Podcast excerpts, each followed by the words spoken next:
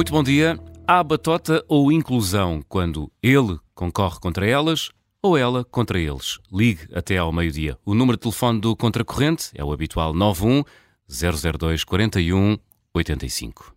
Chama-se Alexandra Cunha e está no centro de uma polémica no bilhar mundial, porque, sendo mulher, biologicamente mulher, se recusa a competir em provas femininas com atletas transgênero que cresceram homens, mas que se afirmam mulheres. É o regresso de uma controvérsia que já levou os corpos responsáveis por vários desportos, do rugby ao atletismo, a proibirem a participação de pessoas trans em competições femininas.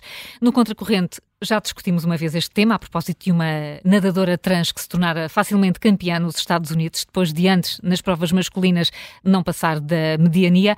Mas hoje queremos voltar ao assunto, até porque há cada vez mais sinais de que são as feministas as que mais denunciam o dogmatismo do ativismo trans. Uh, José Manuel, mas achas mesmo que esse dogmatismo existe? Eu até lhe chamaria fanatismo. Uh, fanatismo, até mais que dogmatismo. É, é mais do que isso, porque quem, muitas vezes quem quer que conteste esta realidade é, é, é logo acusado de ser transfóbico. Ora bem, antes de ir ao desporto em particular, deixa tentar dizer algumas coisas só para restabelecer um bocadinho a, a, a discussão no, no, seu ponto. O ponto prévio. O ponto prévio, digamos assim. Uh, há uma coisa que parece que a maior parte das pessoas esqueceram, não é? E, mas que não é possível esquecer. É, o sexo é binário. Portanto, Há machos e há fêmeas. Isso é uma coisa que acontece na natureza. E não é só nos animais, nas árvores também, é, nas plantas também é assim. Se bem que nas plantas seja, possa, haver, possa haver plantas macho e fêmea, mas muitas, muitas plantas, os, os, dois sexos, por assim dizer, podem estar fundidos numa flor. Uma flor é binária. É, uma flor tem os dois, tem os dois sexos na flor, mas Vocês é necessário... lembram-se daquele Asterix em que o Obelix pergunta o papel das abelhas e o Asterix acaba com uh, o livro acaba com a Asterix a dizer sabes, Obelix? Até mais ou menos assim que eu acho que nós estamos neste momento, não é? Sim. Porque, Quer dizer, as eh, abelhas não existem, vamos lá ver, esse, papel das abelhas não existe porque elas gostam de flores. Asterix e Cleópatra, se não estou em erro. Que ele também é um dos meus preferidos. Porque elas gostam, gostam, gostam de flores, é porque há uma, uma lógica para existirem dois sexos ou dois gametas com uh, composição genética diferente que eh, tem a ver com, com, os mecanismos da evolução. Nós não existiríamos se não houvesse sexo. Nós, claro. seres humanos, continuaríamos a ser, uh, sei lá, bactérias ainda, não haveria nada mais do que isso, porque nas bactérias é que não há sexo. professora de moral e religião, Hã? ali nos idos de 74. Uh, Mas assim ela achou muita graça. Pois, coitada da mulher, ela, ela, ela, ela, era democrática, ela era católica progressista e perguntava-nos sempre: então, qual é o assunto que querem debater. E punha assim três ou quatro à nossa consideração, entre os quais a pobreza, aquelas coisas que os católicos progressistas adoravam. E depois punha também sempre sexualidade. Claro, eh, assim mais ou menos 90 e tal por cento levantava o bracinho e dizia sexualidade. E eu acho que no pespintismo que me caracterizava, devo ter dito isso. Na altura era assim visto como Helena Matos disse que sem sexo não havia vida. Agora parece que, que se tornou não, reacionário. quer dizer, eh, porque o que é importante no caso da polinização das flores é que o pólen de umas flores vá para, uh, para outra flor, não é? Portanto, porque senão não há mistura de, de material genético. Uhum. Portanto, sem mistura de material genético, não há variação necessária para haver evolução. Portanto, isso é válido no pólen das flores, como é válido nos gâmetas, uh, na, nos, nos, animais superiores. Porque aquilo que acontece, enfim, há situações, há espécies em que há. Uh, como é que se diz? É só hermafroditas, os dois sexos no mesmo, no mesmo Como mas o caracol, não é? Como o caracol, mas são raras, não é? Vamos são acabar nos cavalos marinhos. São, são, são, relativamente, são relativamente raras. Uh, porque a regra é esta. Agora, como nós também sabemos, cada vez que acontece um, um processo de formação dos gametas, designadamente, mas não só, há uh, mutações, alterações, transmissões, transmissões erradas. Enfim, não vou entrar aqui nos processos da meiose, que é uma coisa que nós aprendemos quando andamos na escola, não é? Uh, quando isso acontece, muitas vezes há condições na, na, na, que faz com que as, existam situações anormais, Quer dizer, anormais não tem a ver, quer dizer, fora da norma, não tem a ver com. A norma é a ver, no caso concreto dos seres humanos, cromossomas X e cromossomas Y, mas o, o sexo não é sempre assim, com cromossomas assim que se determina. Há muitas outras formas, mas basicamente o princípio é haver dois sexos. Uh, o, o, as situações anorm, portanto, dito isto, dito isto, quer dizer, já vamos às situações que são fora da norma, uh, dito isto, diz-se, ah, está bem, mas há a nossa identidade sexual, que é biológica, uhum. e depois há outras identidades. Vamos lá ver. Uh, isso é verdade, mas vamos ver de que é que estamos a falar quando dizemos que é verdade. Quando é que, por exemplo, nós temos de facto uh, quem nasce com cromossomas X e Y não tem o corpo preparado para ter filhos, portanto não tem ovários, não tem tudo isso que vocês sabem melhor do que eu, não é? Uh, não, Adoro a expressão. Hã? Adoro a expressão. Até, uh, até aquele coisa cá no fundo do cérebro bem. que nos faz acordar à meia da noite quando as crianças choram. Também faz parte, não faz, faz Carla? Parte, faz, faz parte. Ah, é, é, provável. É provável. É provável. É provável. Uh, olha, mas isso aí já é uma coisa diferente. Isso aí já é uma coisa diferente. Porque da mesma forma que eu, de facto, não está nos genes eu ter ovários, não está nos meus genes que eu não posso passar a roupa. Passar a roupa a ferro. Passar a roupa a ferro. É, porque isso não, isso não é ah, claro. uma construção genética. Isso não claro. é uma construção genética. Pois não, basta ver as lavanderias chinesas por essa Europa fora e ver homens a passarem primorosamente e belissimamente. Não, tudo, toda, toda a gente faz, pode fazer tudo. tudo. Toda a gente pode fazer tudo. E há aqui um aspecto que é, não deixa de ser ter algum relevo. O facto de toda a gente poder fazer tudo não quer dizer toda, que ao longo da nossa própria evolução não se tenham, eh, não tenha havido uma tendência para, eh, de alguma forma, haver não apenas diferença no que respeita a coisas que são ter filhos, uhum. mas também diferenças, por exemplo, na massa muscular, uh, por exemplo, uh, ou diferenças em outras, em outras questões de comportamento. Isso é sempre muito discutido, há sobre isso milhentas discussões que não acabam. Mas o facto de nós termos de ter havido uma evolução e também uma seleção natural que também nos afetou a nós, e durante a maior parte do nosso tempo de vida não termos tido atenção a estes aspectos, faz com que algumas coisas como uh, a evolução ao longo do tempo favoreceu. É uma coisa que eu não gosto nada de dizer, mas, por exemplo, porque é que eu só não vou dizer nada, mas porque é que os homens tendem a preferir um certo tipo de mulheres com umas certas características físicas, porque é que as, é mais frequente encontrarmos entre as mulheres uh, facilidade, digamos assim, não vou dizer mais nada, facilidade em escolher homens mais velhos hum. e mais poderosos.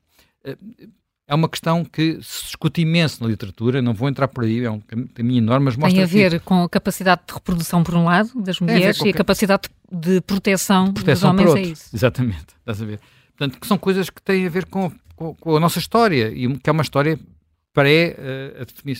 pré-feminismo, uh, digamos assim, e, portanto, uh, antes nós dissemos coisas todas. Sendo que isso também determina outras coisas, determina que os homens tenham hormonas diferentes das mulheres e que essas hormonas tenham influência no, no seu aspecto físico, uh, na sua constituição física, que é melhor dizer do que aspecto físico, e, eventualmente também a questões de comportamento, novamente entramos em áreas mais complicadas. Portanto, no fundo, para dizer o quê? Nem tudo é uma construção social. Portanto, se uh, achar que passar a ferro é um trabalho de mulheres, é uma, eu posso dizer que é uma construção social, ou, ou ser CEO de uma empresa, ou, ou, ser CEO de uma empresa de trabalho de homens, ou ser motorista de táxi a trabalho de homens, nós podemos considerar que são coisas que têm muito a ver com uma construção social. Há outras questões onde não, eu não posso dizer isso da mesma, não, não posso chegar a essa conclusão. E, portanto, não posso de repente achar que o dimorfismo sexual que existe, biológico, não tem não é nada além de um dimorfismo sexual sem qualquer outras consequências. Isso é, isso é verdade para questões como, olha, uh, que são questões que têm a ver com o desporto, que têm a ver com papéis, alguns papéis uh, sociais, que têm a ver com a necessidade nas sociedades civilizadas eu dever proteger os mais fracos e muitas vezes os mais fracos serem mulheres ou meninas e portanto e isso ter de ser tido em consideração está são... a ser tido em consideração hoje em Israel não está Pois, hoje já estão, estão a libertar mulheres e crianças, não estão a libertar os homens. Ainda não estão. Ainda não estão a libertar os homens. Porquê começam pelas mulheres e crianças? Eu acho que uma vez falei de uma coisa que é, ah, nós temos às vezes construções, essas são culturais e sociais muito fortes. E quem viu o filme, uh, perdão, o Titanic, uh, fica com a ideia de que no Titanic quem salvou foram os passageiros de primeira classe. Porque é o que está retratado no filme. Os passageiros de primeira classe são uma espécie de ogres que ocuparam todos os lugares nos, eh, nos navios. Mas isso não é verdade a maior parte dos homens da primeira classe morreu. E estamos a falar de alguns homens que eram dos mais ricos do mundo. Portanto, uh, muitos desses homens morreram porque o, o padrão, uh, digamos, da mesma forma que os homens tinham muita, muito. Mas hoje não é correto dizer isso, que os homens tinham um papel dominante na sociedade, a regra do cavalheirismo é que primeiro dava-se lugar às mulheres e às crianças. E por isso houve muitas mulheres da, segunda e terceira classe que se salvaram e muitos homens da primeira classe que morreram. Também houve mulheres da primeira classe que morreram e, curiosamente, um, depende, há um caso, um caso, em que ela morre porque o marido se recusa a ir para o bote. E ela, e ela não quer ficar. E ela não quer ficar sozinha. Portanto, há um caso desses. Estamos a falar de pessoas que eram é pá, eram os Elon Musk Esse, daquele tempo, não é? é Talvez mais educadas que o Elon Musk de hoje, mas eram o Elon Musk daquele tempo. Uh, portanto, e isto, portanto, tudo isto tem às vezes duas faces e nós às vezes só olhamos para uma das faces. E tentamos, e a nossa própria uh, ambiente cultural de hoje é nem considerar que isso já foi assim, já foi diferente. Portanto, há um ambiente cultural que vai no sentido de dizer uh, os ricos e os homens, portanto, o patriarcado e o capitalismo são sempre maus. Portanto, e não vale a pena contestar nada disso não estou. Tudo isto tem imensos problemas, imensos defeitos, mas não é tudo mau. E, aliás, pode ser, até, às vezes até há critérios que divergem. Os alemães que viviam em Portugal, quando Portugal declarou guerra à Alemanha, em 1916, os alemães que viviam em Portugal foram internados em, e a expressão usada à época era campos de concentração. Foram, em Portugal, existiram depósito para súbditos inimigos, campos de concentração, barra depósitos para súbditos inimigos. Nós tivemos um depósito para súbditos inimigos na fortaleza de Peniche, que, uh, como hoje uh, a única história que se pode fazer é da resistência do Partido Comunista Português ao Estado Novo, não inclui não se dá o devido destaque a esse depósito para súbditos inimigos, e portanto foram os súbditos inimigos, que eram alemães, e a Alemanha não existia nos termos em que existe hoje, e tudo aquilo era uma enorme complicação, até lá acabaram os turcos, porque eram aliados Uh, e iam as mulheres, os mancebos, aquelas coisas todas. Até teve para ir a professora Carolina Micaelis de Vasconcelos, coitadinha que salva in extremis. E havia também um nos Açores. Quando, numa fortaleza uh, nos Açores, e quando acaba a guerra, é assinado o armistício, aquilo depois demora sempre tudo muito tempo, uh, vêm finalmente os navios da Alemanha buscar aos Açores os súbditos inimigos eh, que, que quisessem. Eu sei que a expressão é terrível, vale a verdade, em Portugal foram tratados com muito maior uh, bondade do que em muitos outros países, onde, nomeadamente, os franceses puseram os argelinos a tomar conta deles. Portanto, nos súbditos inimigos. Aqui não, e nos Açores até há um casamento e não sei o quê. Pronto. Uh, os alemães mandam os, os navios buscá-los, muitos já não quiseram ir, mas muitos quiseram ir, e o critério era, podíamos pensar, primeiro mulheres e crianças, sim, porque não cabiam logo todos no navio, mas antes das mulheres e crianças, os mais velhos.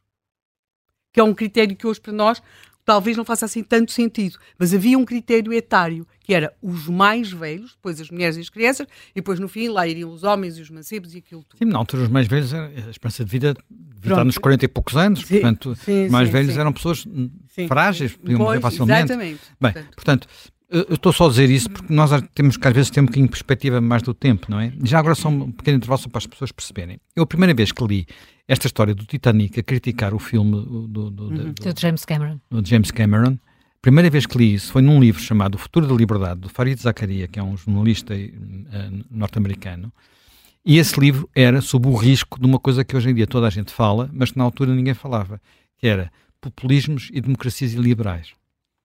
Portanto, o livro chamava-se O Futuro da Liberdade e ele associava a necessidade de ter valores morais para que esses valores morais, eh, nomeadamente o cavalheirismo, esses valores morais sejam, eh, enquadrem uh, o comportamento civilizado em democracia. E se nós pensarmos que o populismo, por regra, é mal criado, basta pensar no Trump, isto faz sentido. Na altura, poucas pessoas davam, davam, deram atenção a isso, mas é muito curioso que ele tenha ido buscar este exemplo para dar um exemplo de como algumas das coisas que nós achamos muito modernas hoje, em muitos aspectos, são um bocadinho selvagens, para, para, ser, para ser, franco. Bem, voltando aqui à questão que nos interessa hoje, há, há, não há muitas dúvidas. Primeiro, em que situação é que, uh, em que situações é que podemos considerar que no processo genético de, de nosso nascimento ocorrem uh, situações que saem fora da norma e, portanto, dão uh, situações de sexo, sexuais mais indefinidas. O cálculo, enfim, pode, mais uma vez, há enormes discussões sobre isso, mas o cálculo é que é uma em cada mil vezes. Portanto, 0,1%. Não estamos a falar, estamos a falar, e, e vale a pena citar isto, porque quando nós discutimos, por exemplo, qual é a prevalência de algo que também aparece misturado às vezes com género, mas que é uma coisa diferente, que é preferências sexuais. Portanto, porque uma coisa são, eh, quer dizer, eh, eh, uma coisa são preferências sexuais, outra coisa são a pessoa achar-se que não tem sexo, que é do sexo diferente, que é não, são coisas que não, não é exatamente a mesma coisa. E eu digo que não é exatamente a mesma coisa por um aspecto que eu sempre achei que é muito importante, que é aquilo que tem a ver comigo e aquilo que tem a ver com a minha relação com os outros. Quer dizer, aquilo que eu faço na minha cama é comigo. Pronto. Pá, a minha preferência sexual, se gosto mais deste ou daquele ou daquele outro, é comigo. Num, a partir do momento que eu, por uma razão ou outra, digo não, eu sou, do, sou não sou deste sexo, sou de um sexo diferente, isso tem consequências para outros. Tem consequências para outros, por exemplo, nas prisões, ou nas provas desportivas, ou nos tratamentos médicos. E, portanto, a partir desse momento, já não é eu apenas, eh, como algumas pessoas acham que era, recentemente esteve quase para ser na, na Escócia e depois foi. Não, não aconteceu. Que é, eu agora declaro mulher, ou a Helena declara-se homem. E a partir daí, uh, dou-me um novo bilhete de identidade, só porque eu me declarei, não é preciso mais nada, rigorosamente mais nada, era a ideia da Escócia, como disse, foi chumbada, Uh, e uh, na altura a Nicola Sturgeon achava que todos os que se opunham a esta ideia eram transfóbicos. A partir daí, se for preso, vou, apesar de ser biologicamente homem, vou parar uma prisão de mulheres. Uh, se houver. Posso, isso, isso, se tiver problemas. O escândalo no... foi com um homem que tinha violado, exatamente, concretamente, duas mulheres, não é? E que estava para. Declarou-se mulher e depois foi colocado numa prisão de mulheres. Portanto. Uh, e, o, e, depois, e depois, e depois voltou a reincidir, digamos que voltou a reincidir. Voltou a reincidir. Além de que há coisas como, por exemplo, acontecia no, quando se discutiu aquele caso do nadador norte-americano, uh, que era uh, muitos destes homens que se declaram mulheres fazem uma transição que não é completa e, portanto, continuam a ter acho que posso dizer isso sem problemas. Continuam a ter testículos, pênis e passeiam-se pelos balneários. E, e passeiam-se pelos balneários e muitas vezes as outras mulheres, até porque nos balneários estão nuas, muitas vezes, não é? estão a tomar banho, uh, eles têm, pá, não direi que tenham grandes ereções, mas têm pequenas ereções. Isso é, eu acho, enfim, não imagino, mas é capaz de ser desconfortável para quem está nesses, nesses ambientes, não é? Portanto, mas costuma ser. Hã? Eu, eu, conheço quem tenha estado num balneário onde isso aconteceu, não numa prova desportiva, mas num ginásio, e uh, optou por deixar de ir ao ginásio. ginásio. A esse ginásio. Portanto, uh, como disse, são situações em que não é apenas aquilo que eu faço uh, na minha cama com as pessoas que, que são como eu. são momentos em que eu estou a interferir com outras pessoas. E no caso concreto, e portanto, há cada vez mais movimentos feministas, feministas, alguns deles bem de esquerda, que estão aterrorizados com isto. Quer dizer, a primeira situação que nós conhecemos, já falámos dela várias vezes aqui, é a, a escritora do Harry Potter, não é? Portanto, que está a ser perseguida porque é considerada transfóbica, porque achava que não. Que, quer dizer, tudo isto começou por causa de um documento, um papel da Unesco, onde em vez de se dizer, de se dizer mulher, se dizia pessoas com outro. Hum. Eu não sou, eu, enfim, não sou mulher, como é, tá, tá, nem pretendo ser, acho que me chamassem pessoa com útero, eu ficava um bocadinho. Quer dizer, não é aquilo que me define, não é? Hum. As mulheres não são definíveis por terem útero. Há muitas outras coisas que definem a condição. Até porque algumas não têm. Até porque, algumas, algumas, não, têm, têm. algumas não têm, não é? Por razões claro. médicas, não é? Sim. Uh, e portanto, uh, há um, um, um, subgrupo entre as mulheres que se sente mais desconfortável com tudo isto são as lésbicas. Martina Porque, Navratilova. Navratilova, por exemplo. Uh, porquê? Porque as lésbicas acho, consideram que têm uma preferência sexual por pessoas do mesmo sexo. E, portanto, se de repente dizem que não existe sexo, só existe género, e dentro da, das mulheres, isto é, do seu sexo, são pessoas com pênis, elas deixam de ter preferência sexual, digamos assim. Uhum. Por pessoas que tenham aquele apêndice uh, um pouco diferente daquilo que, não, que, é, que, são as mulheres. E, portanto, há. E, e, e mas, mais uma vez, uh, há um senhor que acho que tem. O senhor chamado. Espera aí, que eu tenho aqui o nome dele, para não, não me enganar no nome. Uh, é um. Portanto, é um inglês que tem. que esteve. Pronto, tem uma, uma longa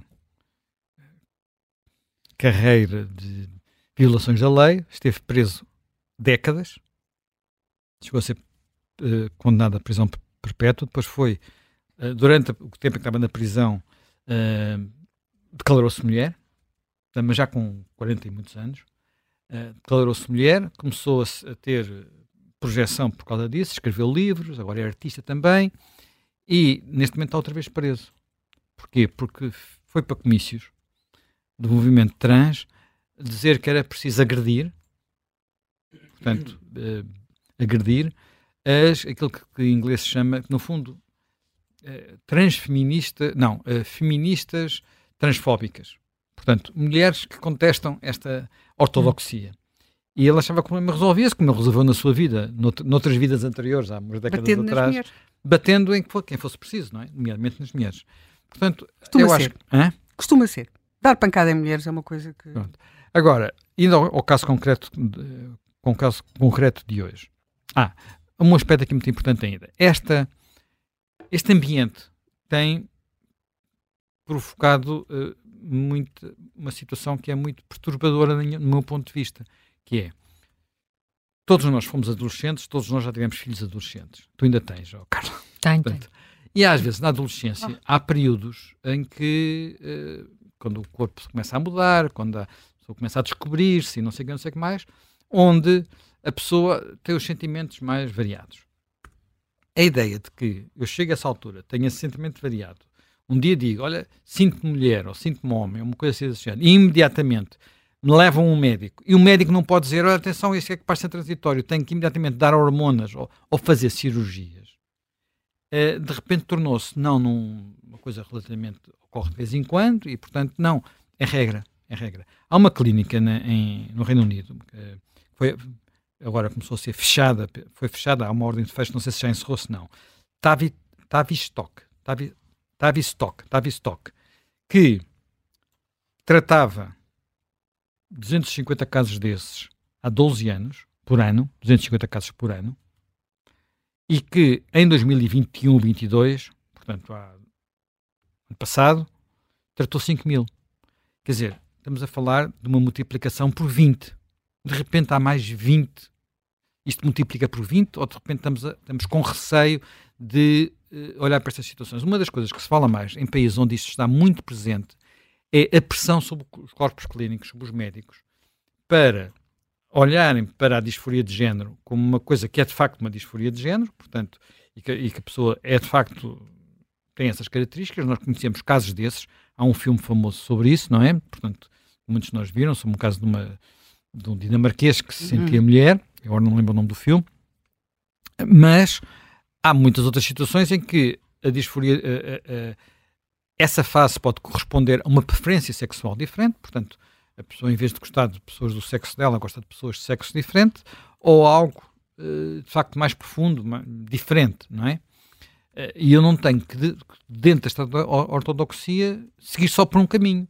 E se não seguir por, por esse caminho, ser tratado como transfóbico. Ou achar que tudo o que sai um bocado da norma, às vezes por coisas um pouco, um pouco para o horrível, é obviamente alguém que é trans. Não, não tem que ser. Agora há um, mais uma polémica no Reino Unido por causa de um, de um imperador uh, romano, hum. um imperador romano, foi imperador entre os 14 e os 18 anos. E foi um imperador horrível.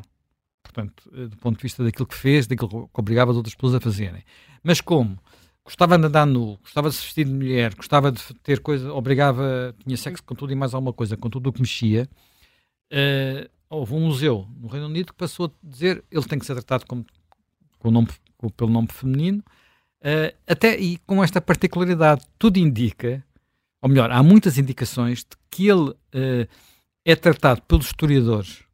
Os historiadores acentuaram, porque ele era detestado, acentuaram o dizer ele, este lado de ele se dizer mulher ou de ele se vestir de mulher, porque isso era algo que era mal visto uh, hum. no Império, em Roma, e portanto era uma forma de. Ele foi assassinado, portanto. Era comum em Roma. Hã? O ser assassinado. Isso era comum. Essa era parte era mais comum. comum. Era mais comum. Ele foi assassinado e, portanto, todos os, os que eram contra ele e que relatam o que era ele acharam podia, porventura, uma das formas de o apocar era sobrevalorizar estes aspectos do comportamento dele, não é? Portanto, uh, bem, independentemente, independentemente agora da discussão uh, da parte romana, mas isto mostra algo que é muito complicado, que é a pressão cultural sobre uh, uma pressão que vem de todos os lados, quer dizer, aqui há, no Reino Unido está no ponto de os ativistas percebem que na opinião pública isto é complicado, porque as pessoas reagem um bocado a isto, dizem, pá, chega, já foram demasiado longe, uh, há instruções entre os ativistas para não trazerem estes sistemas para a discussão pública e irem diretamente aos, aos legisladores para fazerem passar legislação quase de contrabando. e depois tudo, toda a gente que se opõe é tratada como transfóbica. Portanto, é quase um método. Pá, ia chamar terrorista, enfim, é terrorismo cultural, não é terrorismo físico, de, de, de, fazer passar estas coisas. E este caso que nós estamos aqui, que é o pretexto de hoje, que é o hum. caso da, da Alexandra Cunha, é, é uma mulher que, uh, campeã de bilhar, portanto, uh, e que diz, epá, os meus adversários, homens, eu ela, no bilhar há, há, há, muitas provas mistas, não é só provas para, para, não é só campeonatos masculinos e femininos. No bilhar, uh, os meus adversários homens têm algumas vantagens físicas, que têm a ver com a sua condição de serem homens, uh, sobre as mulheres. tem a ver com construção muscular, ela chama uma coisa que é memória muscular, que eu não sei o que é, até que ponto é que é importante na... Também tentei perceber, ah, mas eles falam muito nisso. Deve ser uma coisa importante na mesmo nas provas desportivas, sim, sim, sim. Deve ser uma coisa importante, particularmente no bilhar, quer dizer, que é o músculo já outros... sabe fazer coisas automaticamente que não precisa eventualmente do comando de, do, do cérebro. O meu corpo é amnésico. Para o bilhar, o meu corpo é amnésico. nós contamos falar com ela ainda pois, no contracorrente, passa que ela nos E portanto, explique. o que ela disse é, pá, eu não, em provas femininas, nas outras provas tudo bem, nas provas femininas eu não concorro, não concorro contra atletas como maçã O que eu achei uma expressão engraçada, nem todos os homens têm uma maçã de proeminente, hum. mas uh, isto tem a ver muito com questões que já, já são pacíficas, eu diria. Oh, já são dadas por adquiridas em desportos como o rugby, quer dizer, está a ver o, o rugby, não é? Portanto, a diferença do rugby. Uh, ou na, uh, no atletismo, no verão passado, ou na primavera passada, o, a Federação Mundial de Atletismo disse quem, trans, quem fez a transição depois da puberdade não pode concorrer em provas femininas, porque de facto uh, o papel das tais hormonas que só existem nos homens biológicos uh, têm, são importantes para o desenvolvimento muscular e, portanto, se a pessoa fez a transição depois desse desenvolvimento muscular da puberdade e for a seguir competir numa prova feminina, tem uma vantagem desleal. Desleal. Agora, no caso concreto do bilhar, a federação, ou a organização, uma das organizações que organiza campeonatos no Reino Unido, achou que, não, bilhar é igual. Tipo, não sei se é tipo xadrez, não é? É só mental. Ah, que é só mental. que é só assim raciocínio. Portanto, e, e, e, aquilo que fez foi uh, devolver à nossa Alexandra o, o, o, adiantamento que tinha feito pela participação no, nos campeonatos do próximo ano. E ela aparentemente ficou chocada, não terá ficado aflita porque há outra federação, outro organizador de campeonatos que disse, ok, nós vamos fazer assim. Portanto, vamos, vamos, vamos por aqui e ela está a ter o apoio de muitas bilharistas. Pronto.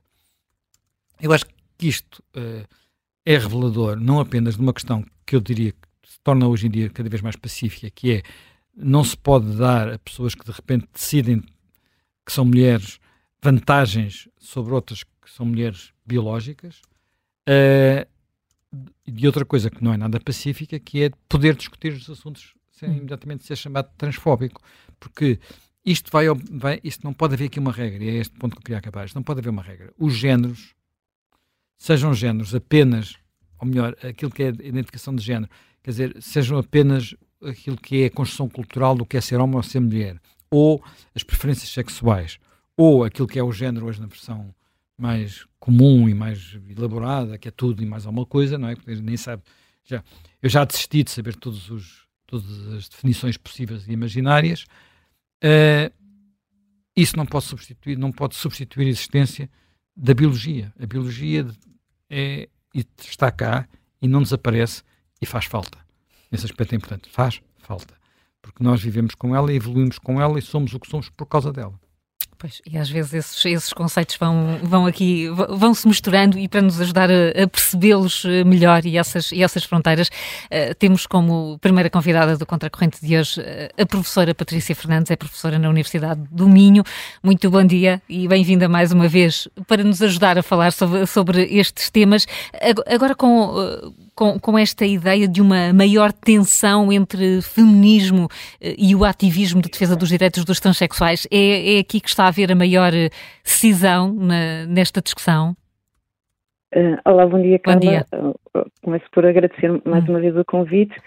E antes ainda de ir a esta, ao ponto que, que convocou, hum. eu queria debruçar-me um bocadinho sobre a questão da biologia, porque José Manuel Fernandes também imagino que tem resultado da sua própria formação, está, uh, fez uma, uh, uma longa dissertação sobre o papel e a importância da biologia que uh, eu queria chamar a atenção para esse facto, não, embora para nós, ou talvez para a maioria de nós que, que, que estivemos a ouvir, ela faça sentido, esta argumentação, quando é ouvida pela uma perspectiva identitária do género, não, não tem qualquer lógica.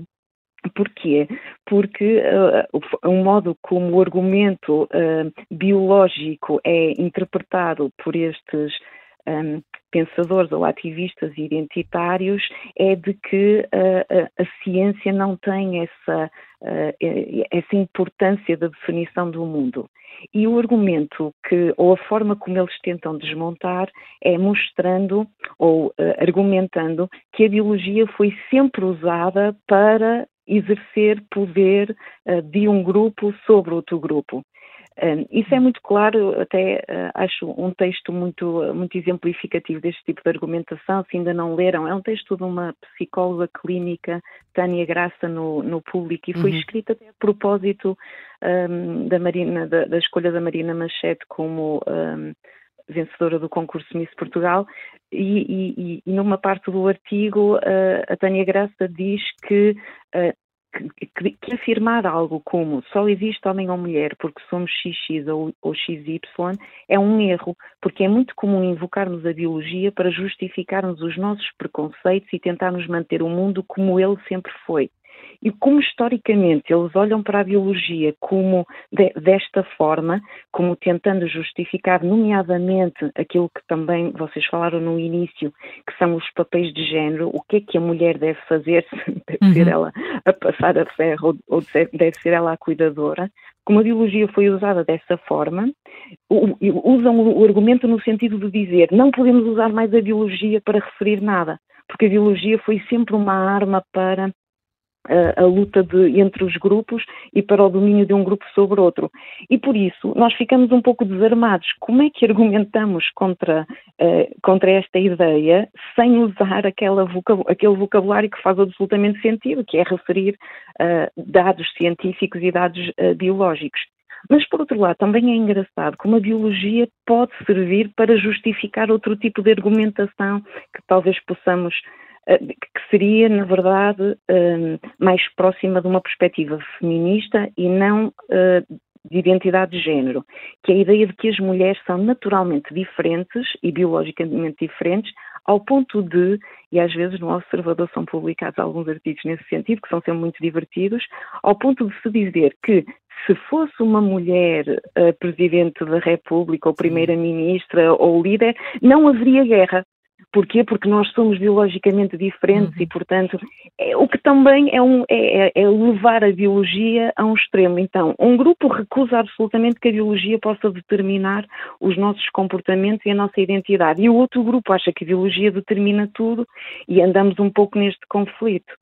Um, esta, esta dinâmica, esta oposição, e agora eh, endereçando então a, a sua pergunta uhum. mais diretamente, esteve sempre presente na, nos movimentos feministas, mas era extremamente uh, redutora e, e, por isso é que havia até, na altura escrevi um textinho sobre isso, um termo específico para se referir àquelas mulheres feministas que recusavam um, Uh, no fundo, uh, uh, a ideia de que o, o, sexo é uma, uma questão de escolha, que é turf, não é? As, as, aquelas feministas radicais que excluíam os transgêneros até tinham uma designação própria. E isto foi sempre uma luta, talvez nos últimos, talvez um pouco mais do que 10 anos, não, o tempo passa muito rápido, mas uh, provavelmente nos últimos 15 anos já era uma luta e entre os grupos uh, de ativismo uh, que, que se, se, começaram a degladiar, no fundo opondo esta, esta questão. Será que um homem que se considera mulher pode simplesmente ocupar espaços femininos? Só que o que tem vindo a acontecer é essa luta que era minoritária passou a ocupar a esfera mais geral da opinião pública. Portanto, quanto mais a agenda trans avançou, eh, quanto mais uh, os, as, as, legislações foram, uh, ou as regras das, das organizações foram uh, alargando a possibilidade de não queria usar a palavra atribuir direitos, porque não me parece que é o que, está, que esteja em causa, mas a possibilitar que a identidade seja vista como resultado uh, de, uma, de uma escolha individual e não do nosso corpo e da nossa biologia, mais as mulheres foram sentindo que o seu espaço uh, e os seus direitos estavam a ser uh, atingidos.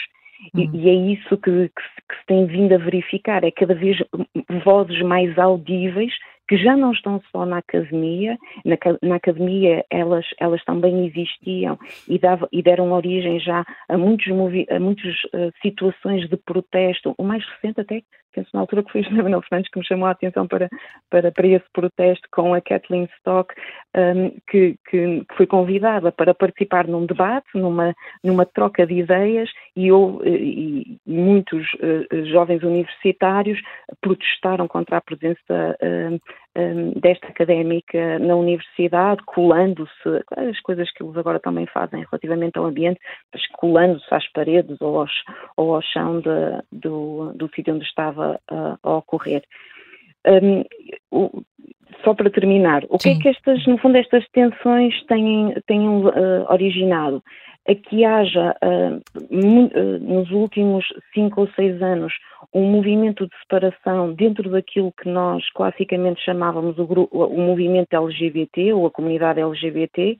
Portanto, muitos, muitas pessoas agora que estão ligadas à tal questão da orientação sexual, portanto, sendo uh, lésbicas, gays ou bissexuais, excluem o T e isso é um, um, movimento cada vez mais forte no mundo anglo-americano, eh, no fundo uh, transformando o seu movimento uh, em LGB e recusando a letra T, uhum. um, e, e, por outro lado, um, nesta, nesta oposição, que é cada vez mais de, de mulheres que até podiam não pensar em si mesmas como feministas, mas que veem que as condições onde antes uh, agiam livremente estão a ser afetadas.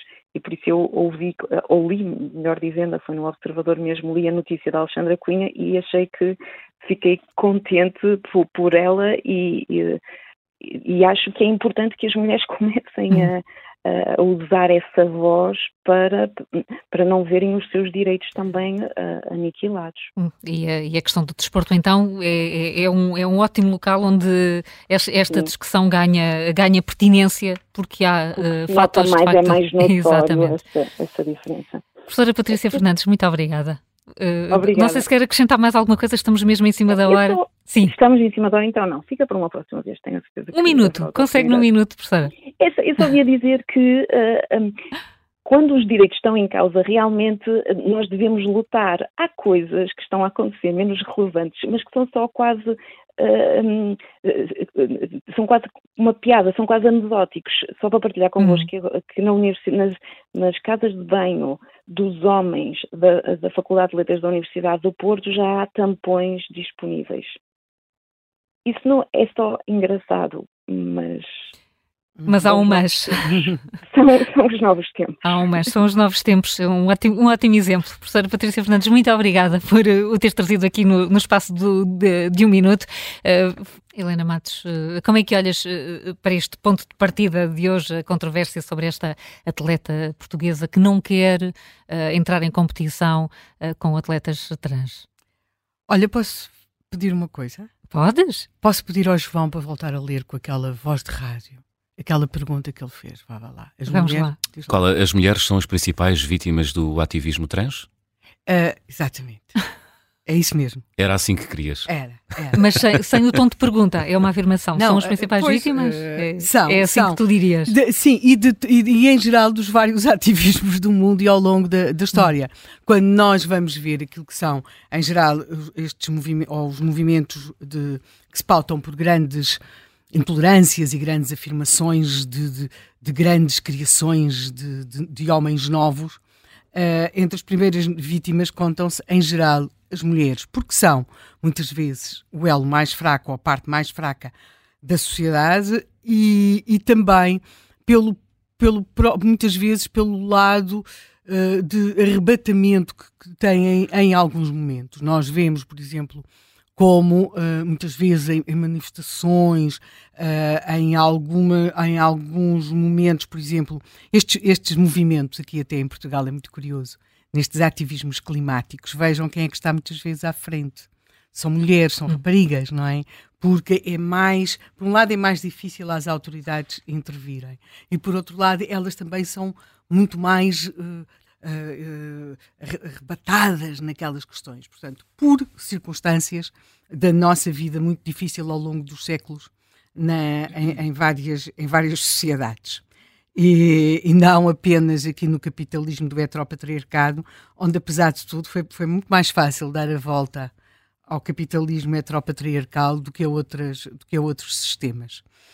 E, para as mulheres, não é? Conseguir dar a volta a isso. E, e por todo, depois todo um conjunto de razões que muitas vezes se prendem até pela, pela, pela forma como as mulheres muitas vezes se relacionam com o mundo à sua volta, elas acabam por ser, em geral, as primeiras e as grandes vítimas. E depois também pela relação que têm com as crianças, que as leva a proteger as crianças. Quando nós vamos ver o que aconteceu por esse mundo fora, em diferentes totalitarismos, na vida, por exemplo, de uma coisa que, que é muito comum e que tem muitos traços com estes, com estes movimentos, que é a vida dentro das seitas, nós sabemos sempre que há um ponto por onde aquilo quebra e onde aquilo começa por mostrar o seu lado mais hediondo, que é com as mulheres. E nós temos a ideia que as seitas têm necessariamente de estar isoladas numa quinta.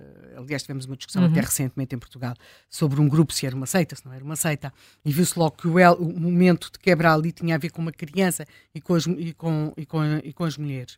Em geral, é por aí Agora, aquilo que nós temos visto nestas sociedades uh, livres, liberais e democráticas como as nossas é que pode acontecer perfeitamente que pessoas que vivem não isoladas, mas absolutamente integradas na sociedade, que trabalham, que têm uma profissão, que têm uma atividade, que estudam, que participam, terem um comportamento de seita.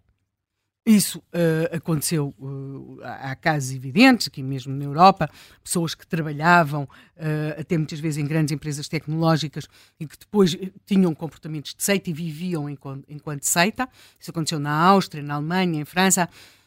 Mas geralmente essas pessoas, depois no final do dia, estavam todas juntas. ou aos fins de semana estavam geralmente umas quintas, mas por exemplo, nos Estados Unidos nós já tivemos seitas diferentes.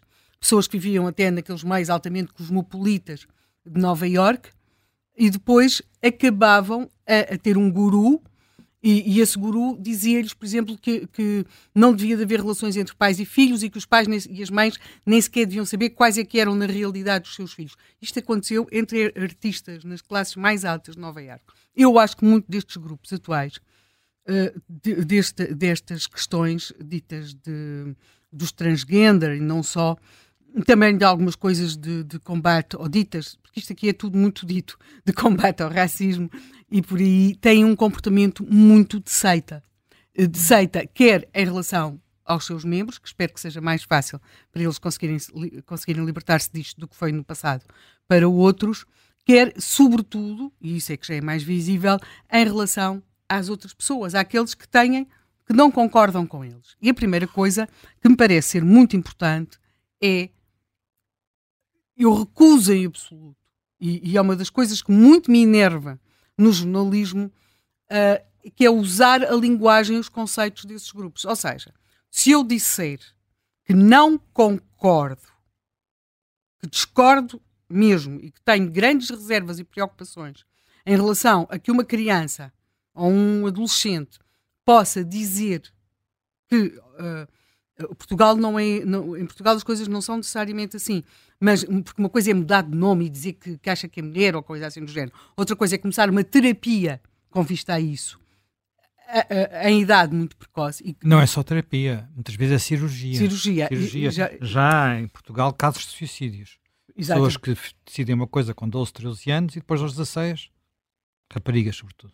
Claro, aliás, eu chamo a atenção por uma coisa se eu, se eu disser que sou, que tenho. Estás a ver o que é que é fazer uma ablação de seios? Sim, ver o anúncio. e depois, a certa altura, passado uns anos, dizer eu afinal quero ter seios, já claro. não é possível. Não, vejam o anúncio da Brown, aquele anúncio que a Brown fez com um, uma, uma mulher que se passou a assumir como homem.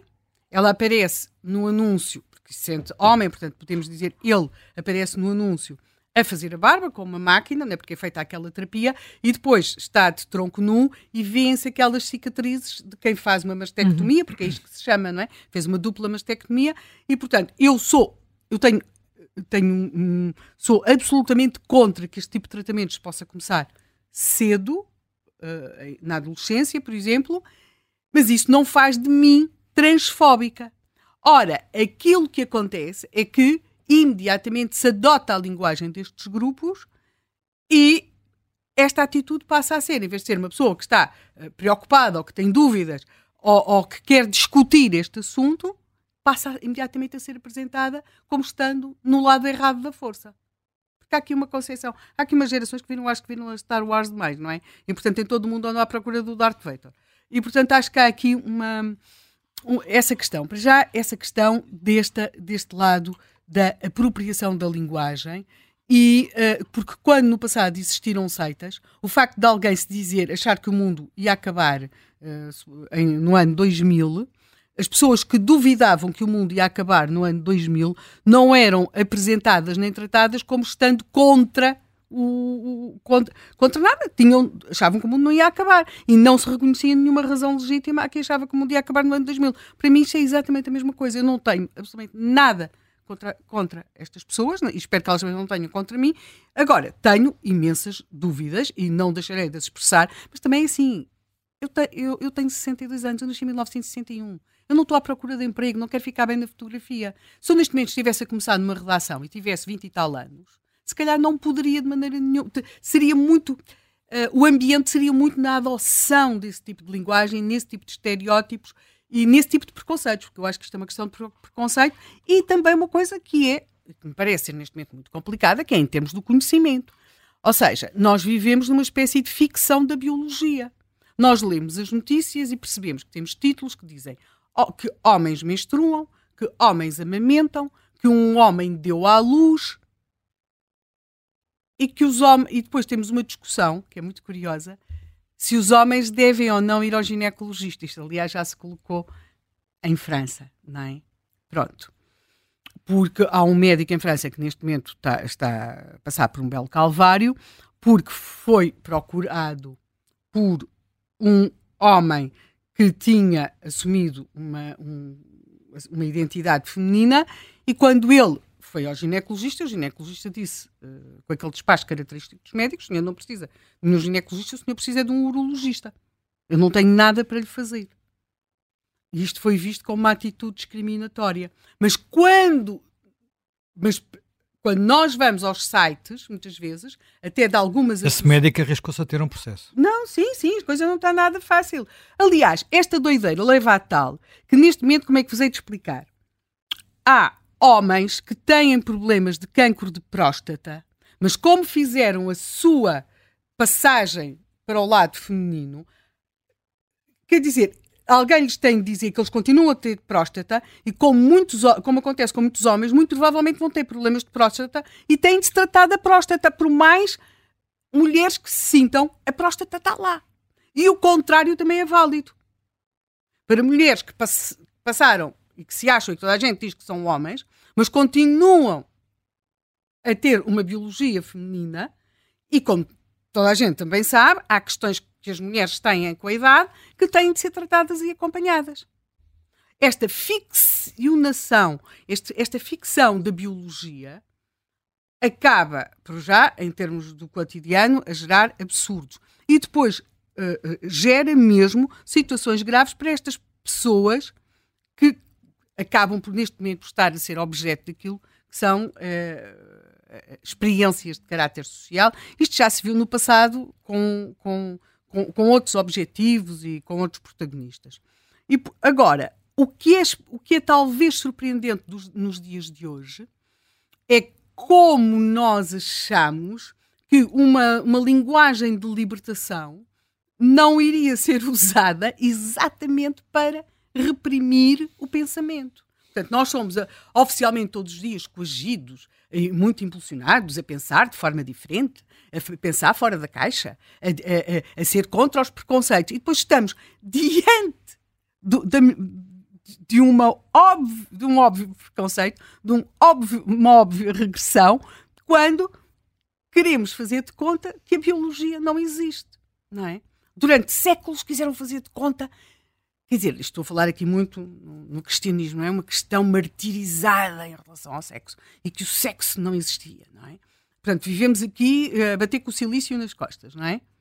E agora temos de bater com o silício no cérebro, o que também não é uma grande, uma grande mudança, na minha perspectiva. E como sempre, isso é me alongar muito mais, isto sobra sempre, mas sempre, para as criaturas do costume com maior agra agra agravo, que são as mulheres. E como é claro, os problemas acontecem nos balneários das mulheres, nas provas em que as mulheres competem e onde chegaram com dificuldade. Quer dizer, eu não imagino neste momento uma pessoa quer dizer, que se andou a treinar toda a vida para, entrar numa prova de natação e de repente uh, vê passar-lhe à frente um, uma criatura porque disse que, que, em vez de se chamava, chamar Mário chamou Maria. É que se passar à minha frente não tem problema nenhum, que eu nada mal me farto. Quer dizer, agora uma, uma, mulher que se andou ali a treinar, a sacrificar e de repente aula que se faz tarde. Quer dizer, desculpem, mas isto é uhum. batota. A biologia existe. E, e até mais ver é uma coisa muito interessante e que uh, belos momentos nos tem dado. Pois tem, como o caso da Alexandra Cunha, de quem estamos aqui a, a, falar. Talvez não se fale tanto em Portugal, mas ela tem mais de 200 títulos, é quinta no ranking mundial uh, de bilhar e uh, está agora connosco em direto ao telefone. Alexandra Cunha, bom dia. Obrigada, por, obrigada por, estar, por estar aqui connosco. Nós já falámos aqui um, e, está, está no Reino Unido, portanto, imagino que nem, nem nos tenha estado a ouvir, mas já falámos aqui da forma como, como se recusou, uh, se recusou a jogar contra atletas transgênero. Quer explicar-nos melhor as razões? Ok, uh, eu vou tentar. Eu já, eu, o português já não, é um, já não é uma língua que eu uso todos os dias há 11 anos, mas eu vou tentar. Peço desculpa se entretanto puser alguma palavra em inglês está. Perfeita, está perfeita, Pronto. Um, eu jogo, jogo por lá 32 anos. Um, e eu, quando, quando um, esta situação de, de estrangeiros uh, juntarem-se às, às, às, senhoras aqui para jogar pool, eu perguntaram a mim muitas vezes o que é que eu achava do assunto. Hum. E eu, a minha primeira reação, e foi o que eu disse a toda a gente publicamente há dois anos atrás, dois ou três anos atrás, foi: não tem problema nenhum, elas que venham, não tem problema, podem jogar connosco.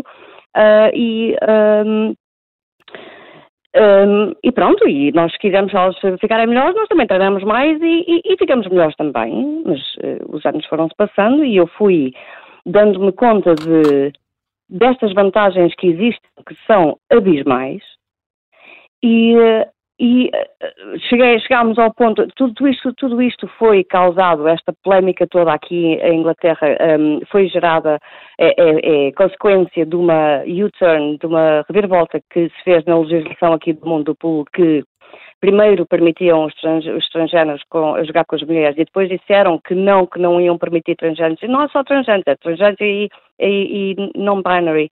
Um, não, binários? Não binários, sim, sim. Não binários.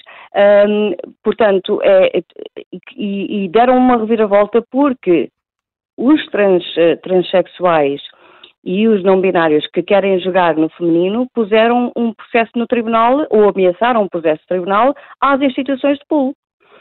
Portanto, o meu jogo está debaixo de ataque.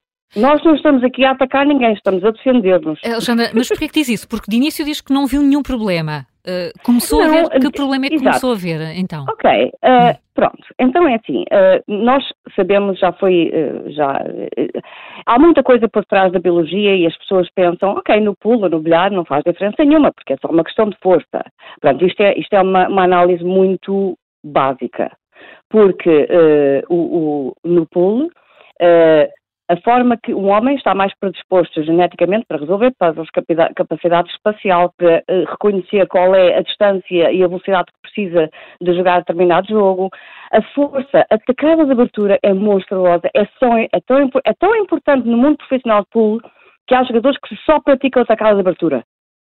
Sim. E a, a, a, largura de ombros, a, o comprimento dos braços, a força que eles conseguem imprimir naturalmente na tacada de abertura, é uma coisa que para eu chegar aos níveis que um homem tem naturalmente, tenho que treinar, tenho que fazer treino de força no ginásio cinco dias por semana e, e, se eles fizerem um dia por semana de treino no ginásio, já está a minha frente outra vez. Porque é, assim tão diferente. É assim tão diferente. É, é, é monstruoso. Eu, eu ponho as coisas desta forma. Eu, em 32 anos de jogar competição, nunca vi uma mulher a fazer a branca saltar fora da mesa devido à força que imprimiu na branca. Normalmente vê-se a saltar fora da mesa, mas é de mau jeito, não é? Bateu-lhe mal e a branca salta. Mas de força é impressionante. Eu, isto aconteceu contra mim, nos quartos final do Campeonato do Mundo, este ano em Marrocos. E eu fiquei a olhar para aquilo e a pensar para mim, mas isto é o quê? Isto nunca me aconteceu na vida. 32 anos que eu jogo o desporto. Uh, é abismal. Sabe aquela, aquela, aquele monte de bolas que fica no meio quando, quando uma mulher abre o jogo? Sim. Que acontece. Pois, aos homens não acontece. Mesmo a um que nunca jogou. Não é preciso ser profissional. Já estamos a falar só da, da natureza da, da, da situação. E, portanto, eh, percebeu, percebeu que não estavam a competir na mesma vantagem. A Alexandra uh, uh, fez aquele anúncio uh, que não volta a jogar em competições femininas com quem tenha maçã de Adão, houve, houve, essa expressão. Que reações é que teve? Que reações é que está a ter? Pronto. Há, há, há, pessoas que, pronto, é, claro que isso é uma, um sentido figurativo, claro sabemos sim. que biologicamente as mulheres, as mulheres também têm a maçã de Adão e fui, fui atacada de uma forma de, uhum. lógica com esses factos e pronto, se querem gerir, se querem apagar a ideia fundamental do assunto, depois apaguem, não tem problema. Uh, mas uh, isso foi uma expressão que foi usada aqui, que eu disse, disse aqui numa entrevista na minha casa da, da Telegraph, uh, sim, sim. E, e, que pelos vistos pegou. Pronto. Uh, mas as reações que eu tenho tido, nós ontem tivemos em direto com a GB, GB News, um canal de televisão aqui em Inglaterra, uh, e fizeram uma poll, um, ehm, estava uma senhora que defendia os, os direitos dos transgêneros, porque eu não tenho nada a ver, eu não tenho, eu não tenho nada contra um transgênero, um, um transexual. Eu, eu só espero que toda a gente pudesse ser feliz. Era aquilo que eu gostava na, na vida. Uh, mas Uh, fizeram uma poll e 94% dos, das pessoas que estavam a assistir ao programa de televisão votaram que nós estamos no nosso direito de recusar jogar contra um transexual ou um não binário. Sim. Eh, eh, Porque, isto, é quando diz agora, só assim, uma pequena tradução, fizeram uma pool, fizeram, portanto, uma sondagem, um inquérito e, e perceberam as suas razões. Obrigada. não, eu peço, peço, desculpa, é só mesmo para quem possa, até pela ligação telefónica, não, não ter entendido bem. Mas em termos do meio, do meio desportivo, no bilhar, que reações é que, é que tem tido oh, de outros atletas? É Tem havido até, compreensão? Até, até me arrepio, até hum. me arrepio. Onde quer que eu vá, as pessoas apertam a minha mão, dão-me abraços, não me deixam, uh, dão um abraço e não me deixam ir e só me dizem muito obrigada, eu now have a voice, e agora já posso falar sobre o assunto, porque nós estamos a ser silenciadas. É horroroso. Uh, é horroroso. Aliás, a Alexandra disse mesmo que o desporto feminino está a tornar-se refém das jogadoras transgênero. Como é que imagina daqui a uns anos o, o bilhar? Eu, uh, se esta situação não se resolver e, e que justifiquem que se incluem uh, uh, transgenders e non-binary e todo, todas, as, hum. as, todas estas, estas categorias dentro da categoria feminina, justificando isso, a inclusão, e justifica essas coisas, essa inclusão vai causar a exclusão. Porque eu, no meu caso, eu tenho 49 anos de idade, já, já, eu já não vou jogar pool durante muitos anos, até porque a vista também é uma coisa essencial. Uh, mas uh, eu trabalho 40 horas por semana, pratico pool duas horas por dia, uh, tenho uma mesa em casa, vou ao ginásio todos os dias, estudei nutrição para me poder alimentar melhor, pratico a minha flexibilidade e a minha força de pernas para me conseguir aguentar quieta nos meus, nas, nas minhas tacadas. Há uma há um sem número de. Basicamente, toda a minha vida é condicionada para que eu possa ir a uma competição e ser o melhor que eu posso ser. Ora, se eu faço tudo isto, todo este esforço, tudo isto eu condiciono na minha vida para ser o melhor que eu posso ser e sei que tenho zero hipóteses de ganhar um campeonato do mundo, o que é que eu ando a fazer? Hum. O que é que acha que as mulheres vão fazer? As mulheres vão dizer, olha, vamos é jogar raquetes. Vamos é para a praia. então parece-lhe que os atletas trans deviam competir numa categoria à parte só para, só para eles? Seria assim?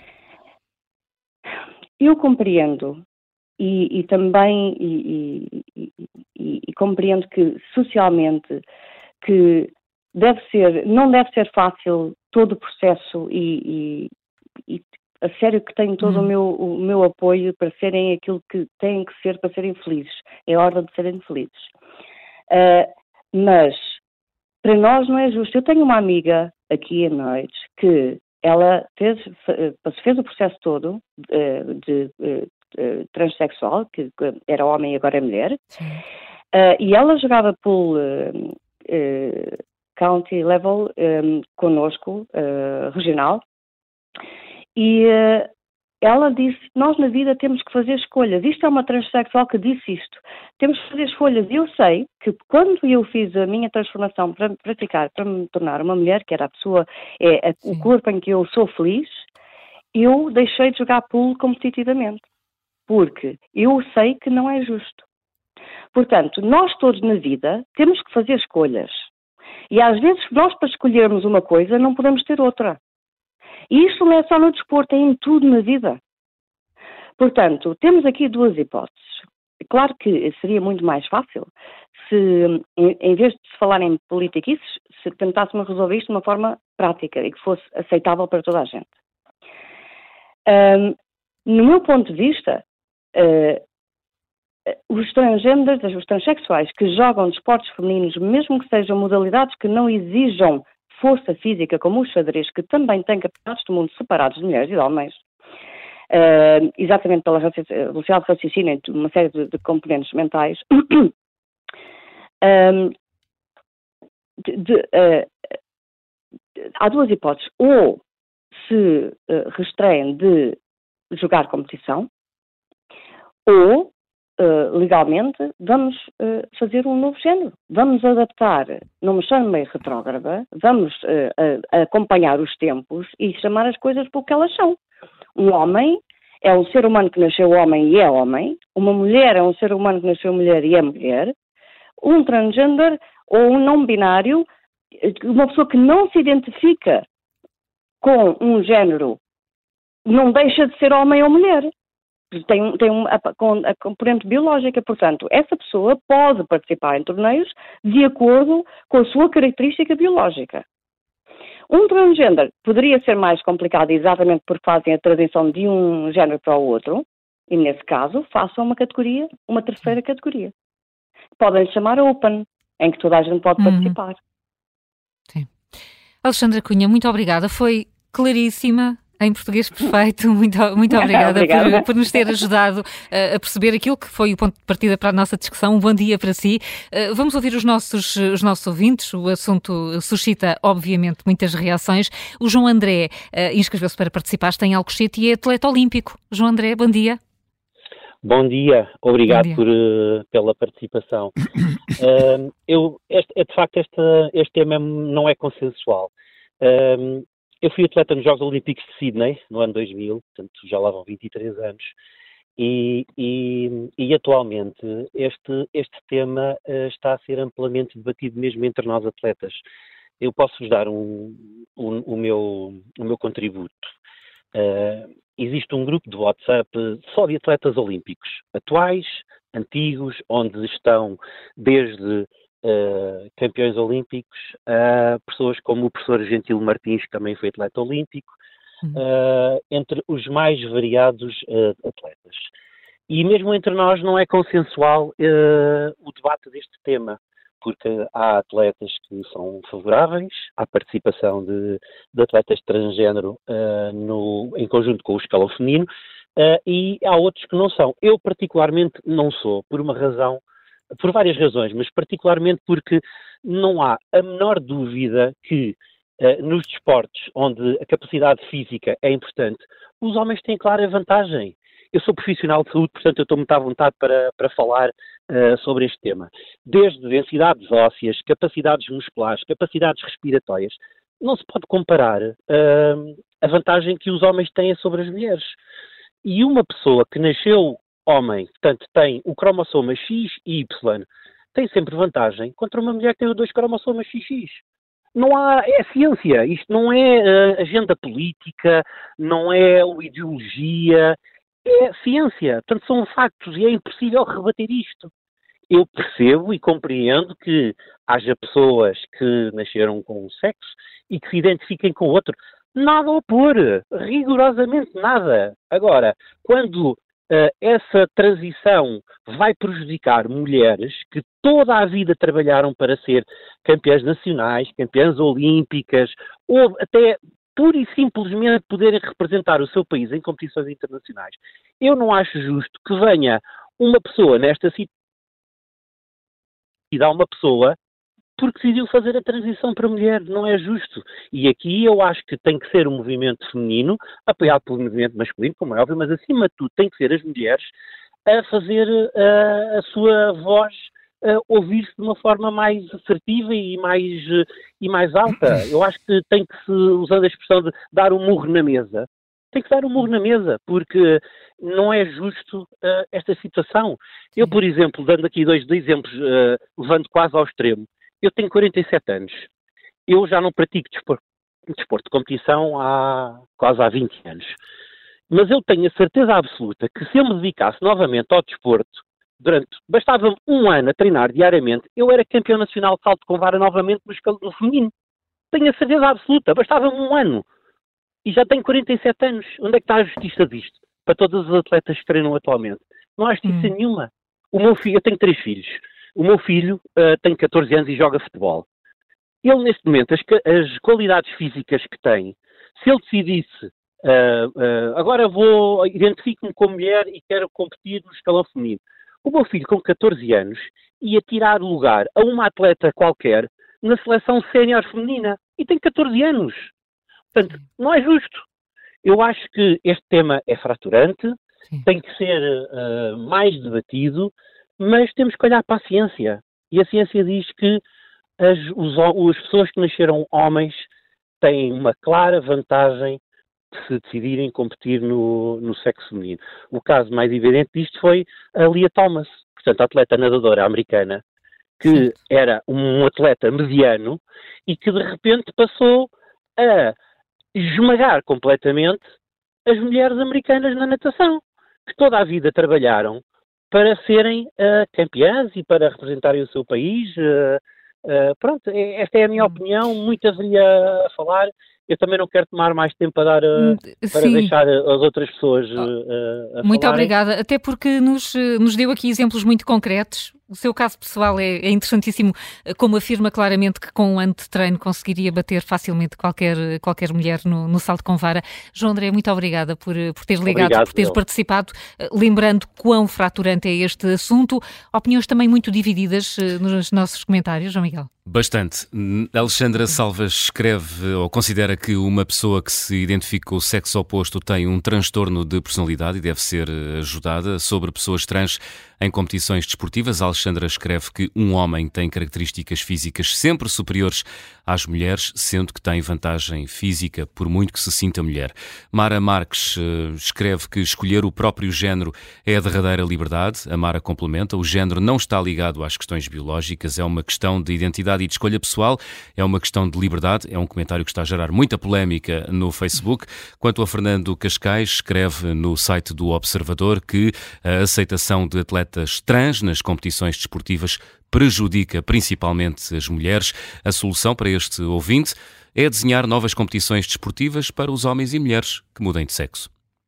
Vamos, vamos ver o que, o que pensa o Presidente da Federação Portuguesa de Ginástica, que convidámos para se juntar a este contracorrente, Luís eh, Arraiais. Muito, muito bom dia.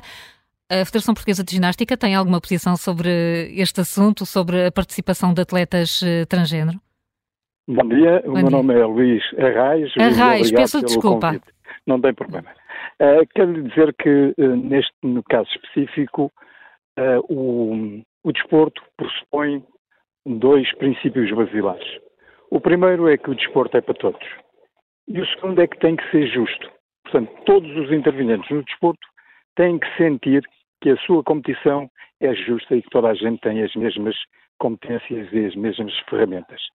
Em relação a este tema, este tema começou e está a ser discutido a, a nível da Federação Internacional de Ginástica e, obviamente, aqui o que é necessário é racionalidade e dados científicos. Portanto, é algo que é uma necessidade nova e que tem que ser, de facto, para que haja soluções concretas e adaptadas, tem que ter, ser, ter tempo e ter racionalidade. E uh, ainda estamos na fase da discussão, é isso? Relativamente ainda a. Estamos neste hum. momento, apesar de no que diz respeito à ginástica, não conheço nenhuma necessidade, entretanto, nem Sim. em Portugal, nem em termos internacionais, mas este, este tema já começou a ser discutido, como lhe disse, há na Federação Internacional de Ginástica, que coordena a ginástica mundial, obviamente, há um grupo de trabalho que está a discutir, está a tentar recolher dados científicos para, quando for necessário, ter propostas em cima da mesa, que eu sei que já existem algumas, mas que precisam de mais dados para, de facto, possam ser apresentadas. Eh, quando for necessário, eh, nós estamos muito perto de mais uns Jogos Olímpicos, pode ser antes disso? Ou deveria ser antes disso? Eu, eu penso que sim. Pelo menos o, sei que o, o objetivo é haver propostas antes dos Jogos. Uh, bom dia, uh, Luís Reis, aqui Helena Matos. Pensa que, quer dizer, estou meramente a especular. Uh, por exemplo, no caso da natação, têm sido já tomadas medidas, opções no sentido de criar um uma outra possibilidade de participação uh, para, para as, para, as, pessoas que não se identificam ou que tiveram esses processos de transição, e aqui a questão coloca-se sobretudo processos de transição de homens para mulher, porque é aqui que poderá haver uma maior subversão, penso eu, daquilo que definiu como justiça, e no caso da natação resolveram ou estão em estudo a criação de uma terceira opção, não é? De, para a participação. Acha que na ginástica também se poderá ir por aí? Como lhe disse, eh, a natação naturalmente encontrará os seus caminhos. Uhum. A ginástica é muito diferente da natação claro, claro. e nós teremos que, de facto, ter o estudo, ter o tempo e ter as propostas. Portanto, nesta altura eu não lhe posso adiantar muito mais. Mas, é de isto. qualquer forma, a ginástica é uma modalidade ou um conjunto de modalidades onde antevê que este problema não se coloca com a mesma acuidade que, por exemplo, na natação ou no não, lançamento do peso. Disse, e como disse muito bem, a ginástica são oito disciplinas, todas elas diferentes, todas elas naturalmente terão que ter necessidades e, e propostas e, e, soluções diferentes. Nesta altura é prematuro eu estar a avançar muito mais do que isto, uhum. porque não seria justo, porque também não uhum. sei o que é que vai aparecer entretanto. Uhum. Luísa Reis, vamos ficar atentos uh, ao, ao, que vai acontecer Obrigado. e até disso uh, há aqui uma, uma marca que eh, pode ser importante, que é a realização dos próximos Jogos Olímpicos. Muito obrigada, muito bom dia. Uh, ouvimos o Presidente da Federação Portuguesa de Ginástica, percebemos que as várias federações estão com ritmos, com tempos diferentes para tomar essas decisões e chega-nos uma outra opinião, áudio, do Pedro Martins, que está no Porto. Nós há, sei lá, 30 ou 40 anos atrás, nunca ninguém pensou que esta conversa eh, existisse, não é? E sempre que ouço este tipo de, de debates, vem-me sempre à cabeça eh, aquele famoso clipe dos Monty Python na The Life of Brian. Por isso, hum, sim, a biologia é, é, fundamental, como o José Manuel Fernandes disse, e o sexo é binário. Uma questão é a identidade Outra questão é o sexo. E realmente estão-se a hum, confundir as coisas. E mais grave do que isso, mais grave do que esta conversa, é vermos jovens a acreditar e uh, diria até a serem endotrinados neste, hum, neste marasmo que agora se vive entre o que é que define um homem e uma mulher.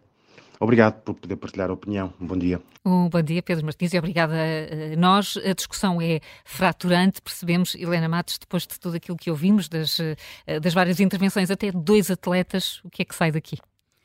Bem, é, a mim parece-me há, há disciplinas onde as, eu confesso que nunca imaginei que este problema se colocasse no bilhar ou, Sim, no e foi claríssima, e foi claríssima a forma como, foi claríssima. como a Alexandra Cunha explicou as diferenças. Em, enquanto falava o presidente da, da Federação de Ginástica, eu estava a tentar passar assim em revista as diferentes modalidades da, da, ginástica e em algumas delas, uh, efetivamente, as mulheres terão.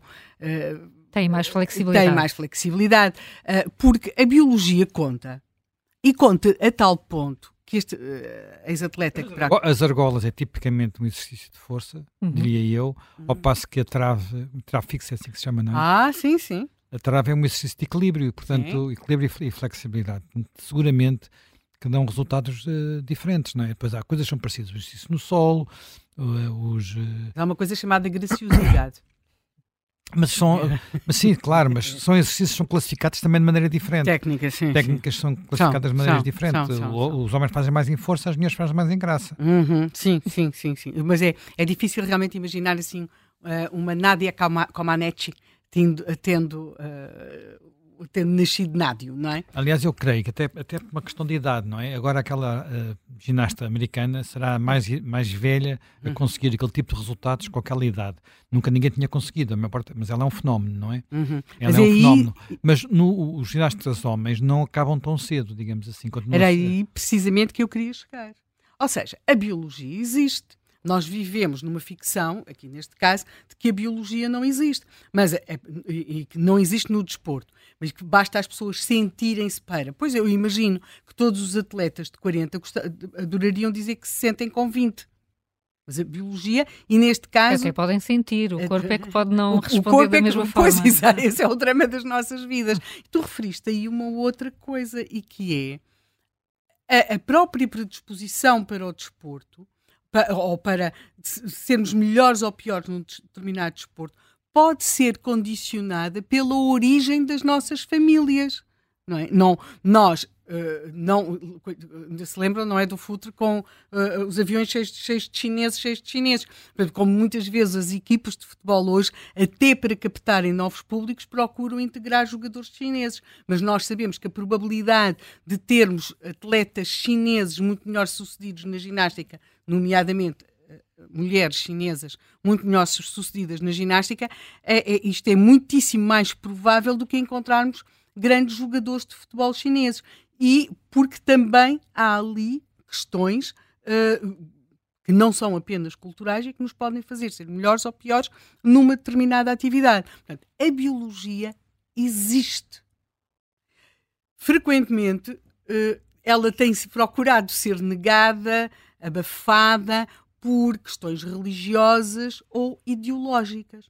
Nós, neste momento, aquilo a que estamos a assistir é, por uma questão ideológica, a uma tentativa de apagamento da biologia. Diz-se ah, já se sabe pois sempre como é que estas coisas acabam, sim, já se sabe, daqui por uns anos vamos ter uh, muitas queixas, muitas recriminações e, e, as mesmíssimas pessoas que agora, que agora defenderam isto tudo vão estar a defender outras igualmente insanas, esquecendo tudo o que disseram no passado. Só que aqui pelo meio temos um problema. É que enquanto estas coisas afetam adultos, uh, uh, o, o, jogo, apesar de tudo, decorre uh, de forma mais ou menos justa. E se as mulheres hoje não são capazes de se defender, deviam ser capazes, não é? No mundo, o, o, nem tudo é fofinho neste mundo e há coisas que nós temos de ser capazes de dizer não, como fez a, a, a nossa campeã de bilhar. Não, não, não, isto não é justo.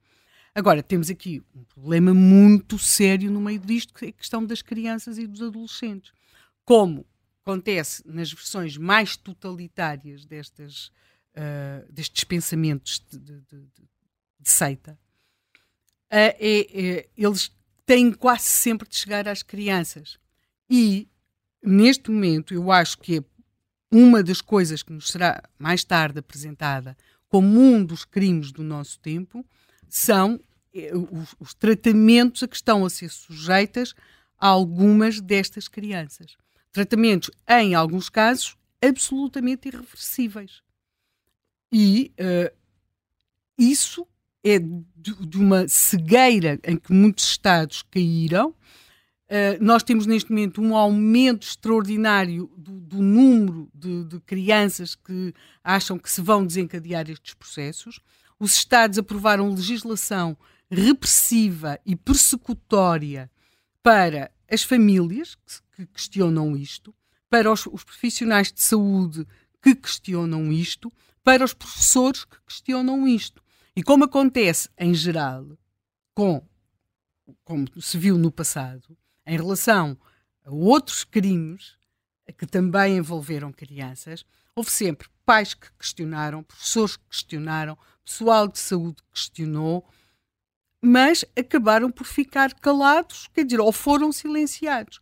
E, portanto, neste momento, aquilo a que estamos a assistir é a tentativa, nos países melhor sucedida do que noutros, de impor um, um, um delírio ideológico que vai ter como vítimas as crianças. Eu espero ter uma vida longa, mas não terá de ser muito longa para que vejamos dentro de alguns anos. Vocês estão agora a ver esta sucessão de gente que aparece a dizer que foi violada há 30 anos, 15 anos, 16 anos, 17 anos, não apresentou queixa. Eu sei que em muitos casos nós pensamos, mas porquê que não apresentou queixa? Provavelmente porque há 30, 15, 20 anos não se apresentava queixa de uma violação porque a pessoa porque eu fui para o quarto e do assédio ainda menos e do assédio ainda menos e hoje parece-nos evidente que isso devia ter acontecido e eu tenho a certeza que estes casos até porque isto é dramático estamos a falar de miúdos a Manuel referia aqui a questão dos suicídios Vejam aquele anúncio da Brown, quer dizer, aquela mulher fez uma mastectomia. Está ali, mas porque há um processo de.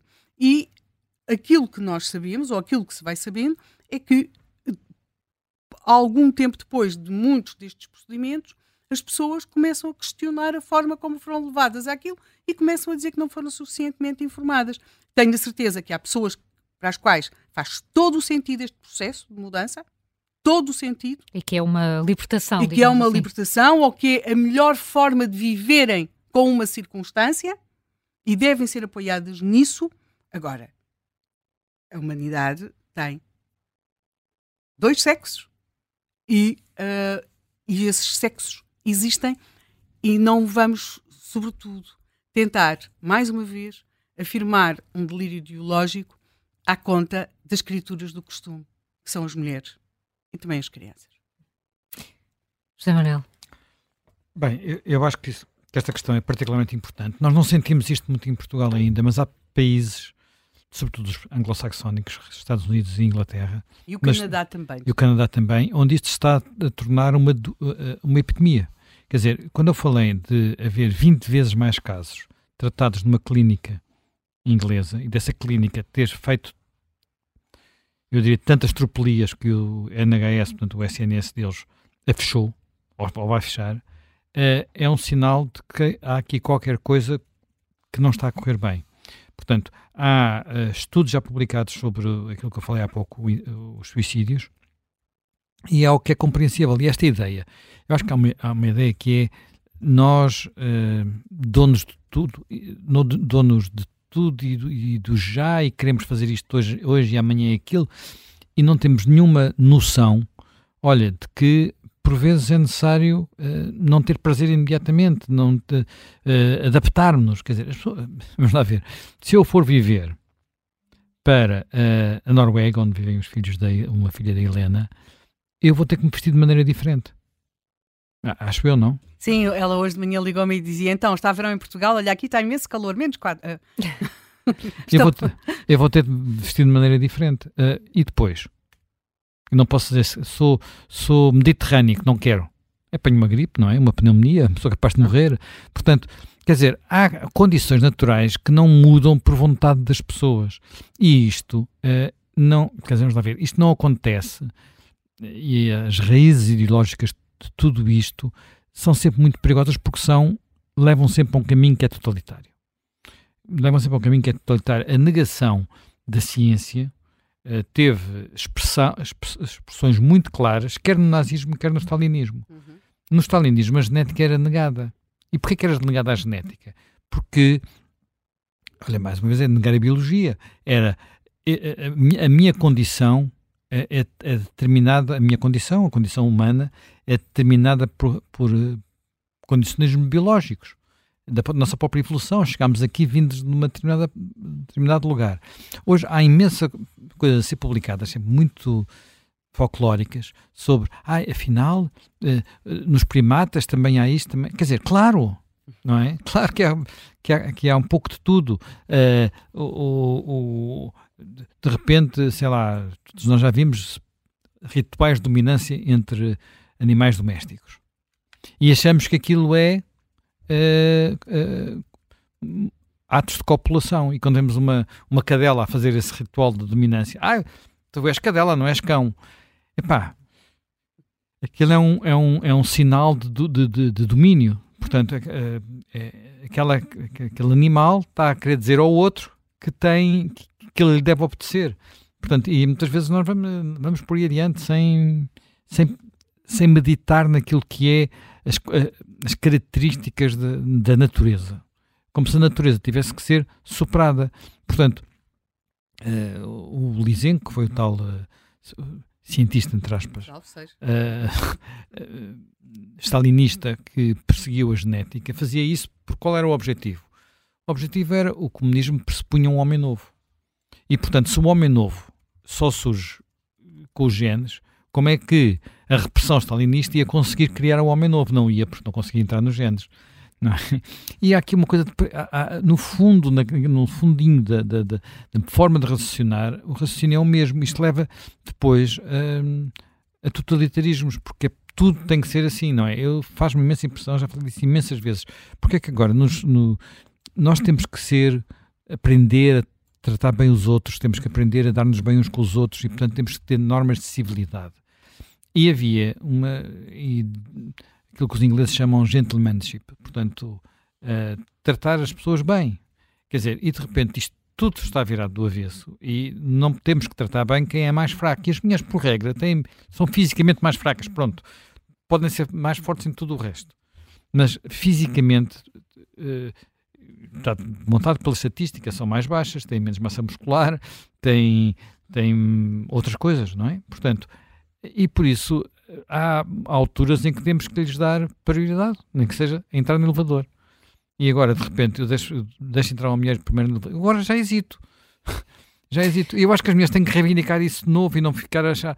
Porque nós temos que ter normas de comportamento que são minimamente aceitas socialmente, senão as pessoas não se dão de forma. Olha, não ficam os homens ricos para trás para passarem as mulheres classe média ou classe baixa nos, nos botes do, do, do, do, do Titanic. Hum.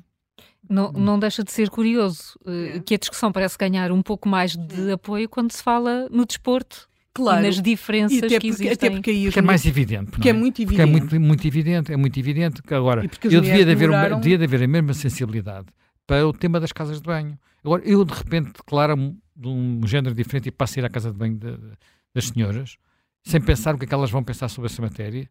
E quer dizer, sabendo eu que há situações em que a pessoa está a ser genuína e há outras em que pode não estar. Quer dizer, porque a natureza humana não é perfeita, não é? E não só, porque no caso do desporto, nós ainda estamos a celebrar as mulheres terem chegado lá.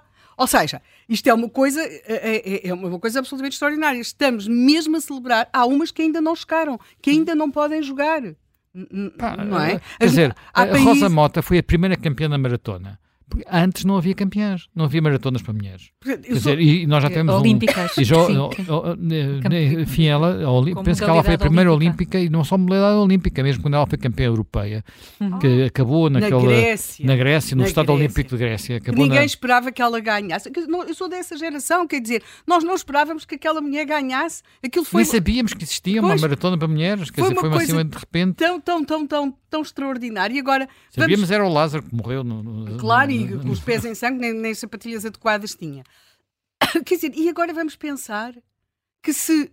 Uh, que se fosse agora, a nossa Rosa Mota poderia ser vencida por alguém que tinha feito que, que um, um, agora já não porque uh, a Federação Mundial de Atletismo claro, já acabou com isso claro e muito bem quer dizer mas é mesmo isto ou seja nós temos um conjunto de circunstâncias no desporto em que as mulheres estão agora mesmo a chegar lá não é e quando estão a chegar lá fazem-lhes batota no pódio. Hum. Isto enerva-me tanto que até me dá vontade de tossir. E, portanto, eu percebo perfeitamente a questão das, sobretudo no desporto, Uh, e, e, a questão das feministas, porque há todo um conjunto de assuntos que as feministas, as velhas feministas, tentaram debater durante uma série de anos, foram ridicularizadas por isso, mas absolutamente ridicularizadas. Eu lembro-me, por exemplo, outros assuntos não têm tanto a ver com isto, mas, por exemplo, a questão Agora faz-se da violência doméstica, porque as, as, coisas só se transformam causa desde que metidas no envelope da luta contra o sistema, e aqui entendendo por sistema, o heteropatriarcado e o capitalismo. Quando eu comecei a ser jornalista, eu queria muito escrever sobre as questões de violência doméstica. E lembro-me perfeitamente de umas pessoas que agora, pois, até são muito, muito acutilantes nestes assuntos, olhavam e diziam, isso são os temas da faca e alguidar, oh, Helena, francamente, isso é faca e alguidar. Ou seja, na altura, era, eles nem percebiam o que estavam a dizer de faca e alguidar, quer dizer, podia ser mesmo, era horrível, não é? Agora, como conseguiram transformar isto numa espécie de luta contra o heteropatriarcado, então já se transforma de uma causa, já se fazem memoriais, já se assinalam com cruzinhas e com outros símbolos as mulheres mortas. Portanto, as coisas só são, sobretudo quando respeitam às mulheres, só são um assunto se elas servirem para um discurso uh, que tem a ver qualquer coisa contra isto, contra o sistema, contra qualquer outra coisa. Senão, as senhoras, quer dizer, é, é, como na República, é muito bom votar, é muito bom votar, mas as senhoras uh, agora não votam porque são reacionárias. Quer dizer, portanto, há aqui este lado de uma utilização das mulheres que leva, neste momento, ao seu achincalhamento e que é, quer dizer, quando estavam a chegar ao pódio dizer-lhes, não, vai passar aquele senhor que agora é mulher. Amanhã há um outro tema contra a corrente e a Helena Matos vai resolver, vai beber um chá agora. Até amanhã. Helena Matos e José Manuel Fernandes.